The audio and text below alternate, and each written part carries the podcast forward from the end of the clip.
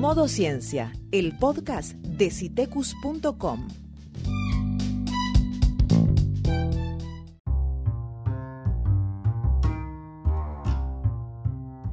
Pone tu smartphone, tablet o computadora en modo ciencia.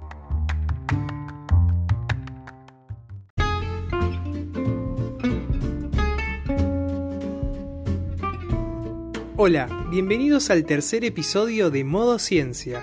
En el capítulo de hoy conoceremos cómo es el impacto de los microplásticos en el océano y las consecuencias de la contaminación marina.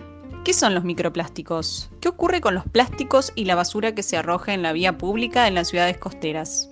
¿Qué sucede con el plástico que llega al océano? ¿Qué consecuencias genera la contaminación por plásticos en los ecosistemas marinos? ¿Hay mayor conciencia ambiental en nuestros días? ¿La situación actual es reversible?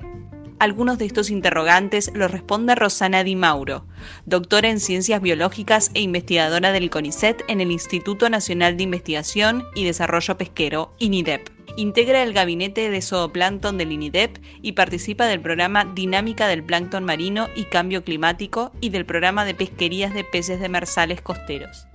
Activamos el modo ciencia y la escuchamos.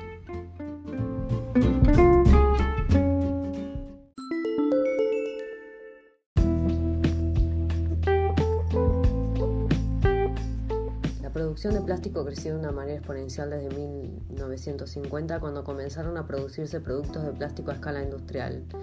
Ni hablar de la aparición de los productos plásticos descartables, la industria explotó y hoy día se producen más de 300 millones de toneladas al año. La mayoría de todo eso es para usar una sola vez. Son vasitos, botellas, platos, cubiertos, bolsitas, etc es que el plástico es tan versátil, resistente y duradero que prácticamente está presente en cada aspecto de nuestra vida como seres humanos. Nosotros diseñamos nuestra vida moderna así, descartable. Bueno, de estas 300 millones de toneladas se ha estimado que por mal manejo de residuos y otras causas aproximadamente 8 a 10 millones de toneladas alcanzan el océano. Una vez que está en el agua, el plástico queda a merced de las corrientes y vientos y puede terminar muy lejos de su lugar de origen. Tal es así que se ha visto que los desechos en el océano se van concentrando en grandes giros oceanográficos del planeta, conocidos como islas de plástico. Pero esto solo representa el 1% de lo que debería haber. El balance no da. Se encuentra el plástico en escala de miles, cuando en realidad ingresan millones. Entonces, ¿dónde está el plástico que falta?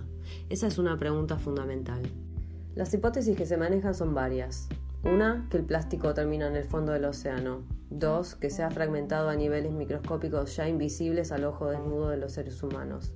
Tres, que los animales se lo han comido y el plástico está circulando transfiriéndose en la cadena trófica alimenticia marina. Todas están conectadas y han sido comprobadas, y esto es básicamente un problemón, porque quiere decir que el plástico no solo se está fragmentando en lo que llamamos microplásticos, que son partículas menores a 5 milímetros de longitud, sino que grande o chico su destino final es el fondo del océano. Con lo cual, limpiar el océano es una utopía, ya que sería básicamente el mismo esfuerzo que montar una misión para ir al espacio todos los meses. El problema es más grave todavía, porque se ha visto que en la superficie de los microplásticos se van concentrando contaminantes orgánicos persistentes en el medio marino y pueden acelerar el proceso de bioacumulación, ya que cuando los organismos ingieren los microplásticos accidentalmente, estos contaminantes se desprenden del plástico y se acumulan en los tejidos. Los trabajos experimentales han demostrado que existe un impacto no solo a nivel físico de los organismos, sino también que afecta a procesos hormonales que terminan alterando, entre otras cosas, la reproducción. Estamos hablando de partículas que son de igual o menor tamaño que los organismos en la base de la cadena alimenticia marina, el plancton. Son básicamente el sostén de ecosistemas marinos enteros. Es que casi todos los animales marinos dependen del plancton durante las etapas más tempranas de su vida, o algunos durante toda su vida, como lo hacen algunos peces. Esta superposición de tamaños conforma la parte central del problema, ya que estas pequeñas partículas pueden acumularse en zonas de cría y alimentación de especies de peces, crustáceos y moluscos que conforman importantes recursos pesqueros. Esto no solo genera un gran desafío para la conservación de las pesquerías, sino también para la salud humana, ya que somos el último eslabón en esta cadena. El problema del plástico en el océano está lejos de resolverse y solo podemos pensar que a este ritmo de producción, uso y desecho, el problema va en aumento. Lo que quedó en el fondo quedó en el fondo. Ahora ya sabemos que el plástico está presente en todos los océanos y mares del mundo. Tenemos que investigar cuál es el impacto y cómo nos puede afectar.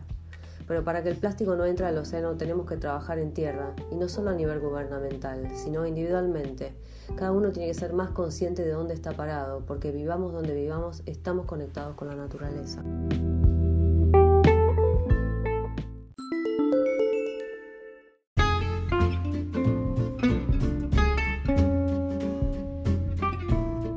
Así pasó otro capítulo de Modo Ciencia. Pueden acceder a más contenido sobre ciencia, tecnología y sustentabilidad en www.citecus.com. Hasta el próximo episodio.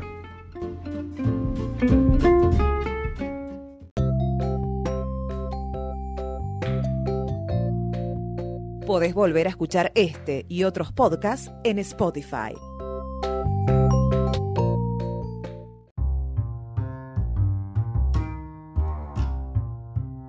Visítanos en citecus.com. Encontranos en las redes sociales como Citecus OC.